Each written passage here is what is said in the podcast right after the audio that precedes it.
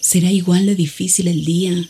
Mañana las reuniones, la casa, el auto. Estoy agotada.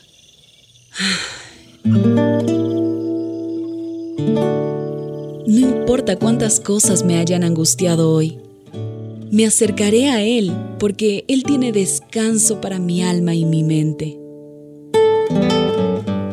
Cuando mi corazón está tranquilo, puedo escuchar su voz en quietud y confianza. Mi fortaleza está en descansar en Dios. Ven a descansar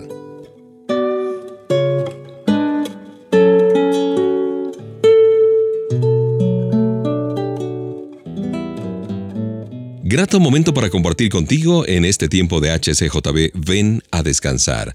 Te da un abrazo Mauricio Patiño Bustos, te invito para que me acompañes en los próximos minutos en este tiempo de reflexión, de acercarnos a Papá Dios y de compartir y de compartir la buena música contigo. Conocemos perfectamente la historia del hijo pródigo, este joven que despilfarró su dinero, vivió mm, disipadamente y regresó luego a la casa de su padre, quebrantado y sin un peso en el bolsillo, como se dice habitualmente. Papá, he pecado contra el cielo y contra ti. Ya no merezco que se me llame tu hijo. El padre no le respondió ni le increpó, no le regañó, por el contrario convocó a una gran celebración, a una gran fiesta. La historia es en realidad la narración del perdón de Dios para con cada uno de sus hijos. Constituye una especie de eco del tema central del Evangelio, que es el perdón de los pecados, la obra que Cristo Jesús llevó a cabo en la cruz del Calvario a favor de los hombres y mujeres que vivían malgastando su vida de manera egoísta. Donde quiera que haya perdón, allí hay mucho gozo, mucha alegría. Donde no hay perdón, reinan la ira y la separación. Quizás el desafío para ti y para mí es lograr el perdón de aquellas personas que hemos ofendido o hemos recibido algún tipo de ofensas por parte de alguien y estamos esperando ese perdón. Celebremos el perdón y compartamos con los demás este tiempo especial. Gracias por acompañarme. Empezamos con buena música este tiempo de Ven a descansar con HCJB.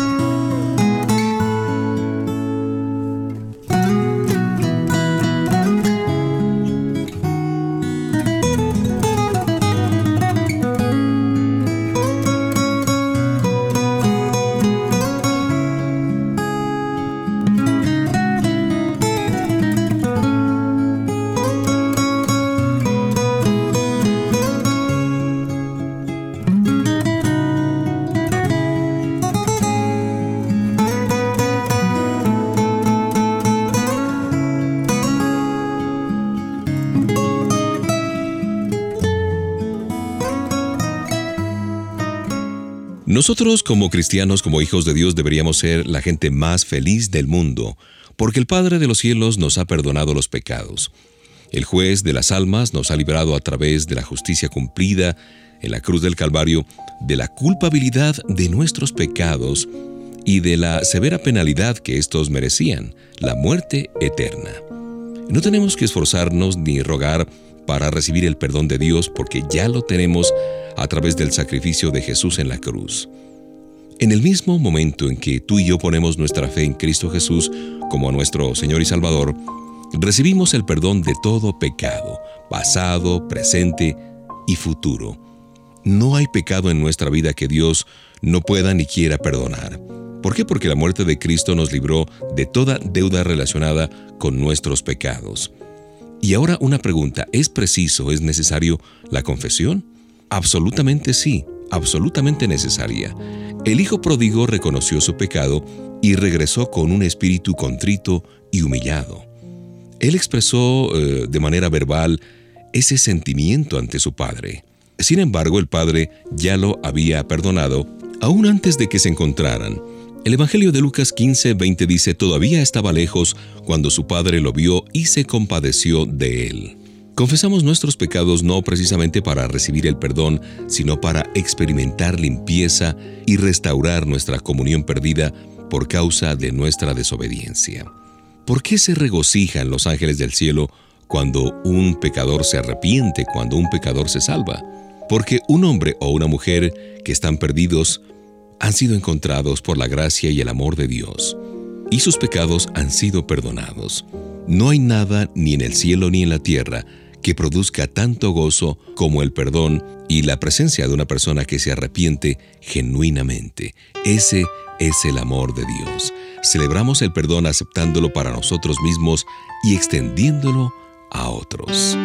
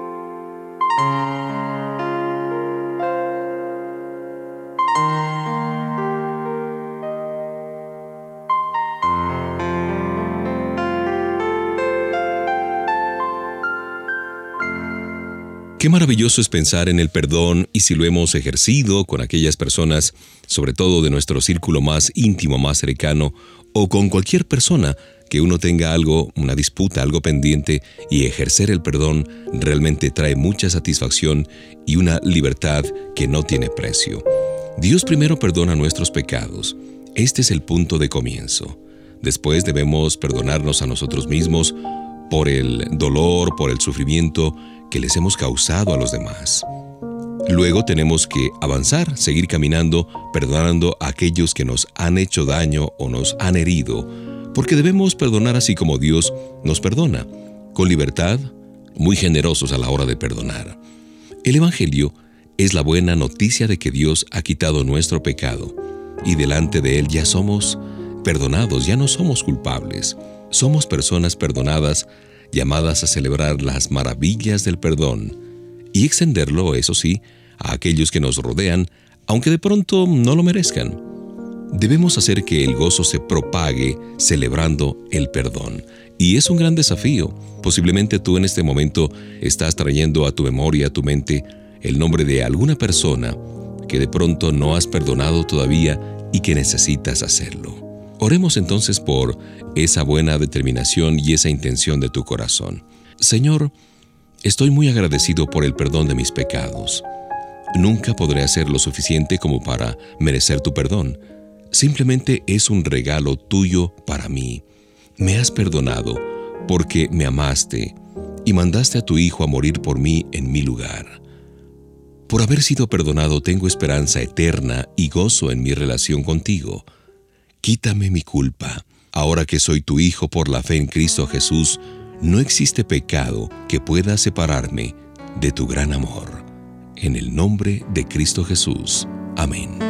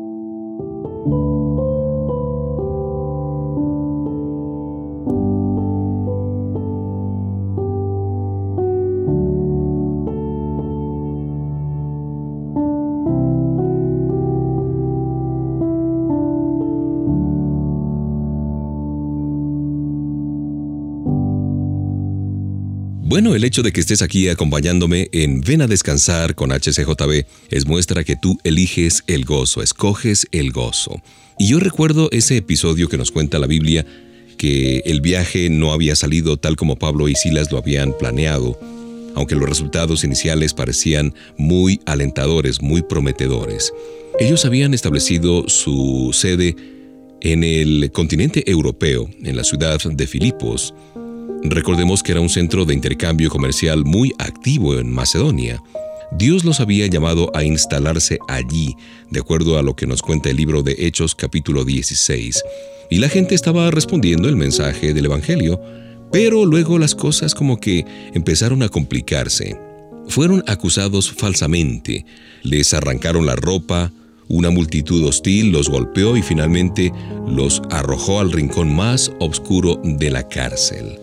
La noche era muy avanzada cuando aquellos dos, llenos de moretones, ensangrentados, adoloridos, decidieron hacer algo extraño, comenzar a cantar himnos y a alabar al Señor. De repente dice la Biblia que un terremoto sacudió el, eh, el lugar y la ciudad, y rompió las cadenas que ataban a Pablo y Silas. El carcelero a cargo estaba realmente convencido de que se habían escapado y temía que por esto le quitaran la vida, pero los encontró sentados en su celda. Fue tal el testimonio de ellos que el carcelero incrédulo los invitó a su casa, donde tanto él como su familia aceptaron a Cristo como su Señor y Salvador. Qué historia esta, ¿no? Pablo y Silas ciertamente no tenían ganas de cantar aquella noche. Se encontraban en una situación realmente espantosa y el futuro se veía muy oscuro. Sin embargo, hicieron algo que todos nosotros como creyentes podemos hacer y que cambian las cosas radicalmente cuando escogemos el gozo del Señor.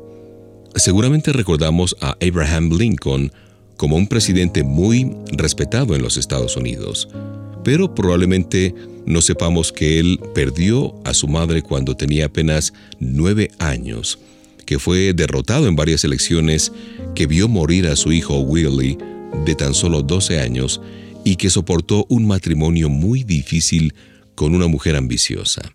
Sin embargo, luego de pasar por todo esto que he recordado, señaló que la mayoría de los hombres alcanzan la felicidad que elijan tener, y en este caso, él también eligió el gozo del Señor.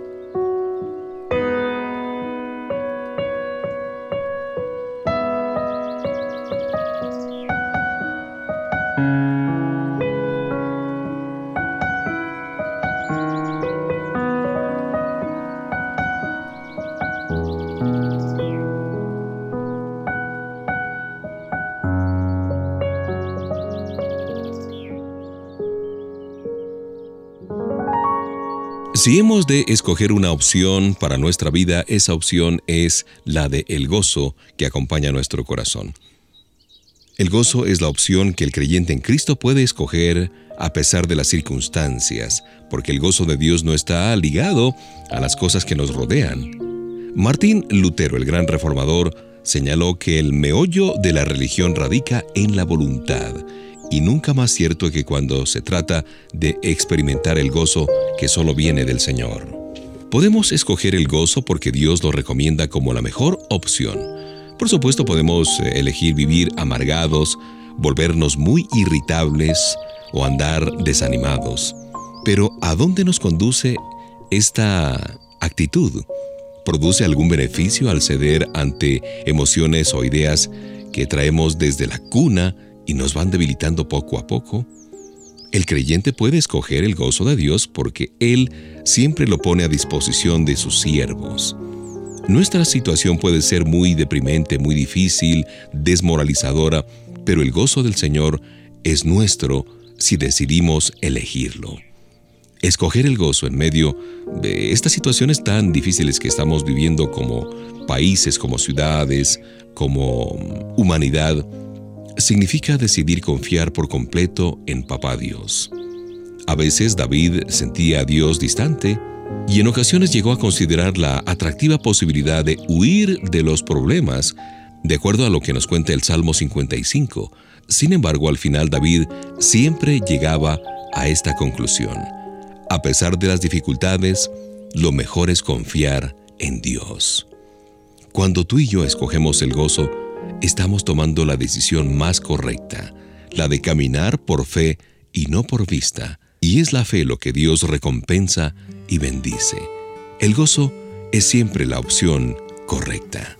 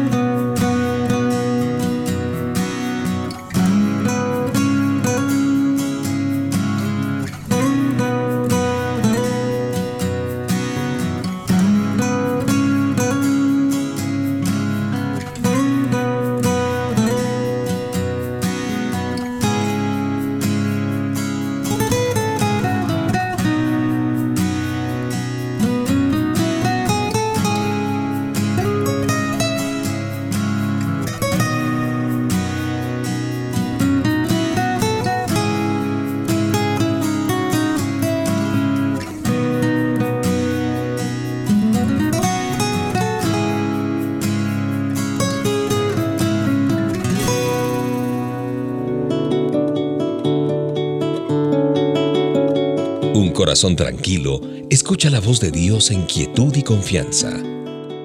Ven a descansar.